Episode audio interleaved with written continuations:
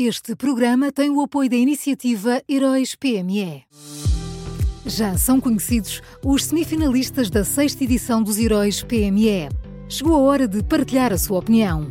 Vote já na sua história favorita em heróispme.pt e ajude a selecionar os finalistas de cada categoria. Tem até ao dia 19 de maio. Esta é uma iniciativa Unit Consulting.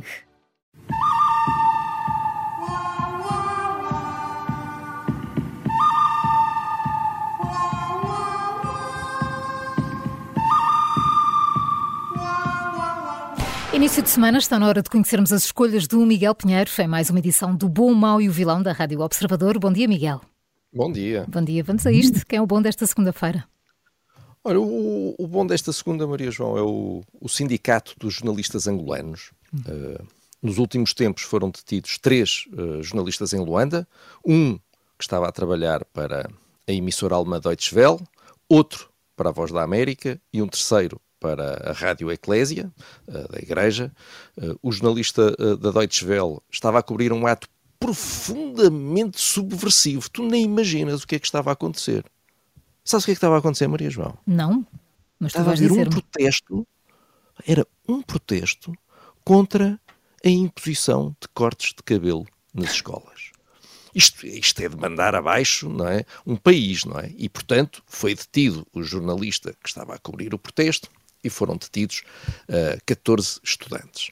Uh, o Sindicato dos Jornalistas Angolanos veio exigir explicações à polícia sobre esta sucessão de detenções de repórteres quando eles estão a trabalhar, porque realmente isto parece intimidação. Pode não ser, pode ser engano. Enganaram-se, estava ali um jornalista e eles prenderam o jornalista. Olha, foi um engano. Pode ter sido, pode ter sido. Por isso, o sindicato pede uh, explicações. Uh, Agora que em Portugal nós, nós já não estamos a olhar para Angola, não é? Já passou. Uh, agora que o nosso Presidente da República já regressou das suas duas viagens sucessivas a Luanda, uma por causa do José Eduardo dos Santos uh, e outra por causa uh, do, do, novo Presidente, a tomada de posse, e agora que os chamados observadores portugueses às eleições também já estão de volta à pátria, agora, se calhar, é o momento em que precisamos mesmo de ir olhando para Angola para vermos se há ali uma democracia, como juram os defensores do regime, ou se afinal não.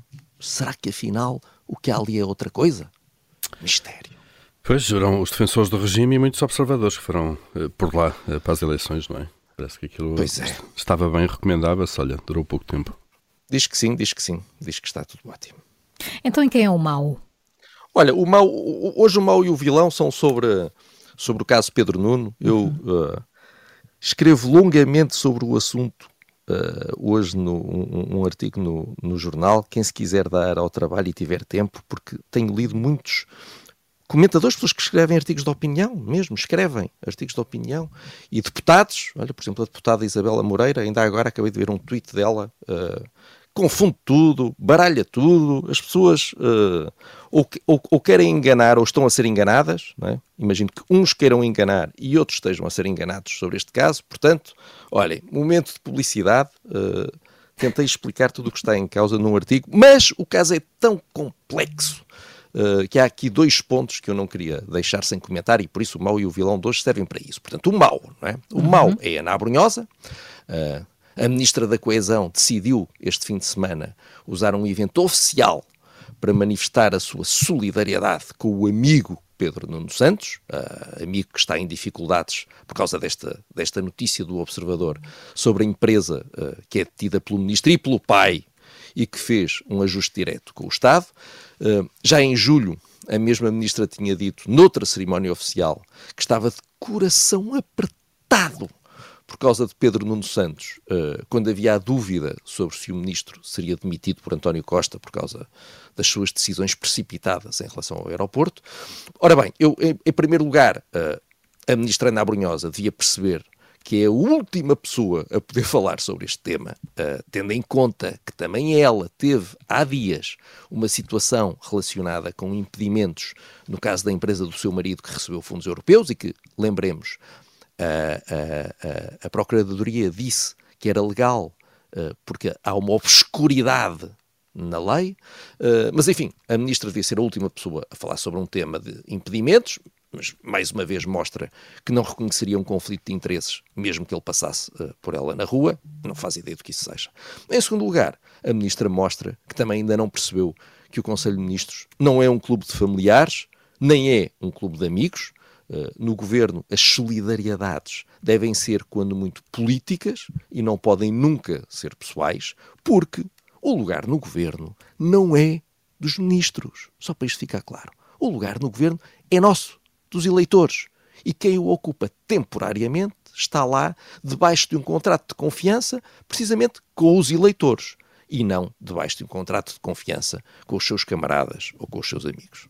É toda uma enorme confusão, de facto, de conceitos e de, e de relacionamentos entre políticos profissionais e pessoais, enfim, olha, uma embrulhada. E, o, e o, o, o preocupante, uma, mais uma coisa preocupante, é se estas confusões existem nisto, existirão em mais alguma coisa? É, é, é isto que os responsáveis políticos não, não percebem. É que uh, abrem a porta para que as pessoas se interroguem. Pois nisto não percebem a diferença, como é que vão perceber a diferença noutras coisas? Miguel, tinhas dito que o mau e o vilão têm a ver com o caso Pedro Nuno Santos. Então quem é o vilão? Sim, senhora. Então, o vilão é Marcelo Rebelo de Sousa. É? Ah, o nosso bom velho Marcelo Rebelo de Sousa. Este fim de semana, os jornalistas fizeram-lhe perguntas sobre o caso Pedro Nuno Santos e o Presidente da República usou a sua estratégia de sempre. Uh, primeiro, disse que não falava sobre casos concretos, é? e depois até disse que nem sequer conhecia os detalhes deste caso concreto. Mas falou na mesma. Não fala de casos concretos, não conhece este caso concreto, mas vamos lá falar na mesma. Uh, Marcelo já devia saber que sempre que fala as suas palavras são lidas por todos como referindo-se ao tal caso concreto, por isso devia ter mais cautelas e devia informar-se. É tão fácil a um Presidente da República informar-se. Por exemplo, o Presidente diz isto.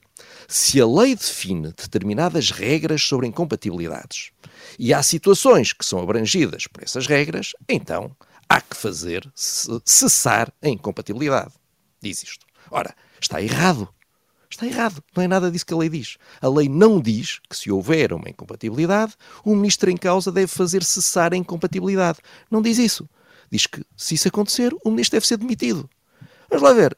Eu não sei se está bem, se está mal, se a lei devia dizer outra coisa, se isto é um exagero. Eu não faço ideia. Eu só sei que é o que diz a lei. E a lei foi aprovada pelo PS e foi promulgada por Marcelo Rebelo de Sousa. Se eles acham que aquilo está tudo mal, Mudem! Eu acho muito bem que mudem a lei até ela deixar de incomodar o PS. Acho ótimo, mas então façam isso. Outro exemplo. O Presidente diz que há situações em que não existe incompatibilidade, porque a lei define determinadas percentagens de capital detido em empresas que celebram contratos públicos e, se não se atinge essa percentagem ou se não se atinge determinado tipo de valor no contrato em causa, aí não se aplica a lei. E depois até acrescenta não sei se porventura não é mesmo esse o caso com o ministro. Como quem diz, eu suspeito que deve ser isso, não é? Pronto. Ora, Marcelo está outra vez errado. E, aliás, está duplamente errado. Por um lado, a percentagem de capital definida na lei é atingida, sim senhor, é atingida pela soma das participações de Pedro Nuno Santos e do seu pai, tal como está previsto na lei, porque está, o, que, o que está em causa é o artigo que prevê a detenção conjunta de mais de 10%. Pronto. Por outro lado, a lei dos impedimentos, ao contrário do que diz Marcelo Rebelo de Sousa, não fala sobre valores de, dos contratos. Nem sequer fala disso. Os contratos até podem ser de, de um euro. A lei, neste artigo, nem sequer fala em valores de contratos. Isto é extraordinário. Uh, e eu, depois de ouvir Marcelo, fiquei aqui com uma dúvida pesada, que é esta. Tendo em conta a importância do cargo que ocupa, o Presidente da República não devia falar apenas sobre aquilo que sabe? Fica, olha, fica a pergunta. Vamos então ao resumo. O bom desta segunda-feira é o Sindicato dos Jornalistas Angolanos, o mau é Ana Abrunhosa e o vilão. O vilão de hoje é Marcelo Rebelo de Sousa. Foram estas as escolhas do Miguel Pinheiro na Rádio Observador.